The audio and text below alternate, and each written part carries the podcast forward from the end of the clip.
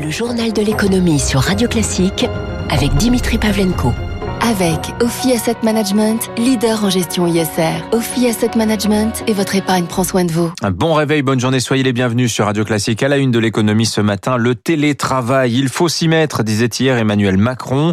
Un nouveau protocole sanitaire est en vigueur depuis hier soir. Un objectif, réduire à nouveau la présence sur site des salariés dans les 16 départements reconfinés depuis ce week-end.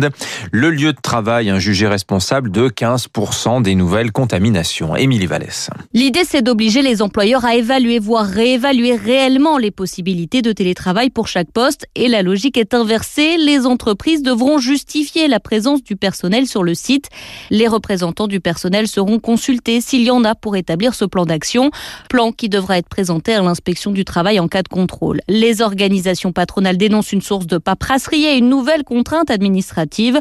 Le gouvernement lui veut mettre la pression sur les employeurs car selon le dernier sondage Harris Interactive réalisé début mars, un tiers des salariés pouvant télétravailler facilement ne le font pas du tout.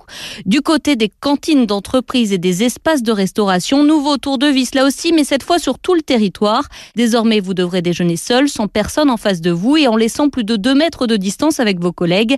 Le mieux, c'est encore de se préparer un panier repas et de manger à son poste de travail, précise le protocole. Alors la CPME a réagi à ce nouveau protocole sanitaire. Nul doute qu'une paperasse de plus à remplir constituera un barrage efficace contre l'épidémie ironise le syndicat patronal hein, qui constate une lassitude des salariés à l'égard du télétravail.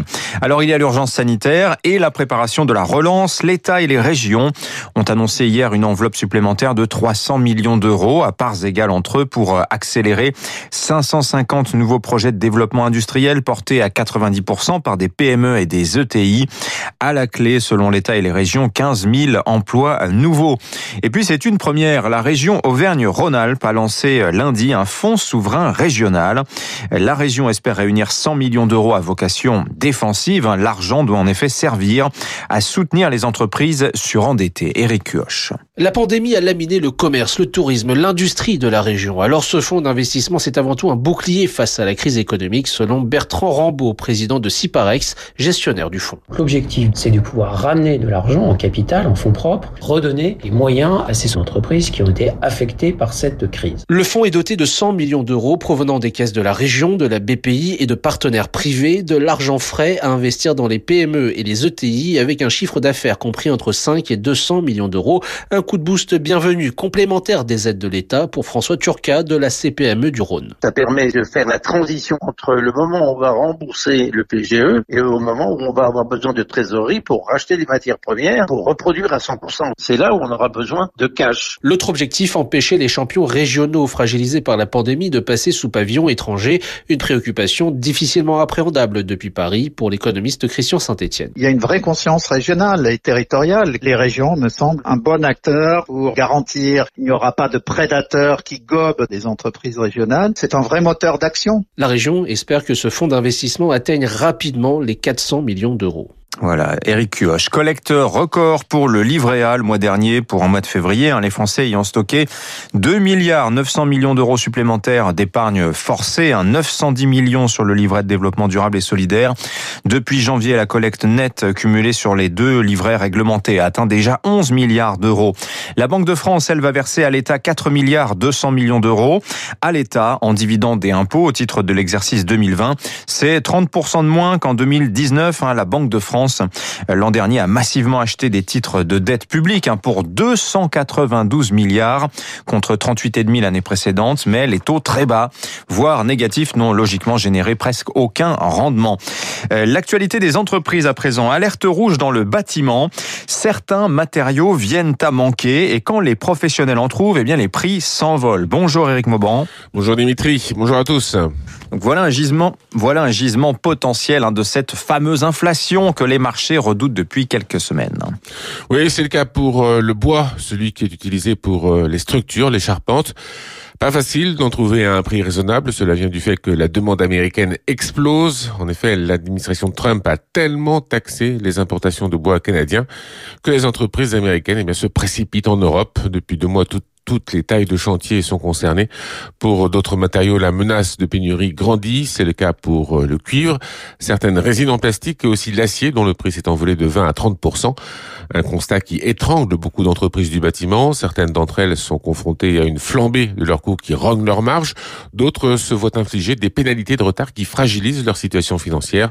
Le risque d'une multiplication des faillites augmente. Le marché du neuf est morose. Les permis de construire sont de plus en plus difficiles à obtenir les contours encore flous de la future norme bas carbone ne font qu'alimenter les inquiétudes. Éric Mauban, les pénuries qui touchent également, je vous en parle depuis plusieurs jours, l'automobile, hein, selon The Guardian. Ineos, le repreneur du site Smart de Hambach en Moselle, serait sur le point de repousser de six mois à septembre 2022 la sortie de son 4x4 Grenadier à cause des problèmes d'approvisionnement de certains composants. Face à la pénurie de puces d'ailleurs, et pour réduire sa dépendance aux fondeurs asiatiques, l'américain Intel a annoncé cette nuit la construction prochaine de deux usines de semi-conducteurs dans l'état de l'Arizona. Un investissement de 20 milliards de dollars hein, qui devrait créer à terme 15 000 emplois. L'annonce risque cependant de se heurter au projet du fonds Third Point. Hein. Ce dernier est entré en fin d'année dernière au capital d'Intel en réclamant au groupe de se séparer de ses activités de production pour se concentrer sur la conception de puces. Euh, depuis, Joe Biden a signé un décret fin février classant les semi-conducteurs comme biens essentiels. Euh, l'annonce d'Intel, en tout cas, fait chuter cette nuit les cours du Taïwanais TSMC et du coréen Samsung. L'autre info de la soirée, bah, c'est cette confirmation pour financer son ou ses plans d'investissement, 3 000 milliards au total, disait hier le New York Times. L'administration Biden compte augmenter les impôts sur les entreprises. L'impôt sur les sociétés passerait aux États-Unis de 21 à 28% en rupture donc avec la politique fiscale de Donald Trump. Dans le secteur automobile, la direction de Renault était en Espagne hier. L'Espagne, pays clé pour le losange. À partir de l'an prochain, il y fera construire cinq nouveaux modèles de voitures hybrides. L'Espagne, on le sait peu, deuxième constructeur de voitures de l'Union européenne derrière l'Allemagne. Euh, c'est 10% du PIB espagnol. Écoutez Bertrand Racoto, il est spécialiste automobile du cabinet de conseil Decker à Détroit. L'attrait des constructeurs est souvent dirigé par euh, une certaine flexibilité au niveau de l'emploi des coûts qui peuvent être en général assez bien maîtrisés en termes de dépenses. Plus les usines sont récentes et moins les investissements à apporter pour produire de nouveaux modèles sont importants. Et l'Espagne coche quand même un certain nombre de cases. D'autant plus qu'il ne faut pas oublier deux choses importantes. La première, c'est que pour le Renault, Nissan a abandonné quelques productions récemment, donc revenir en Espagne peut être profitable pour l'image du groupe. Et également, Luca De Meo, le nouveau patron de Renault, a longtemps travaillé en Espagne, donc euh, il a certainement aussi une approche plus locale en connaissant un peu plus les représentants sociaux. En bref, Microsoft très intéressé pour acheter Discord, la plateforme de discussion très prisée des gamers, 130 millions de personnes la, fréquentent. Discord vaudrait autour de 13 milliards d'euros. Elle permettrait à Microsoft de se renforcer sur les réseaux sociaux. Euh, Microsoft possède déjà LinkedIn, mais a échoué par le passé, notamment l'an dernier, à racheter la partie américaine de TikTok.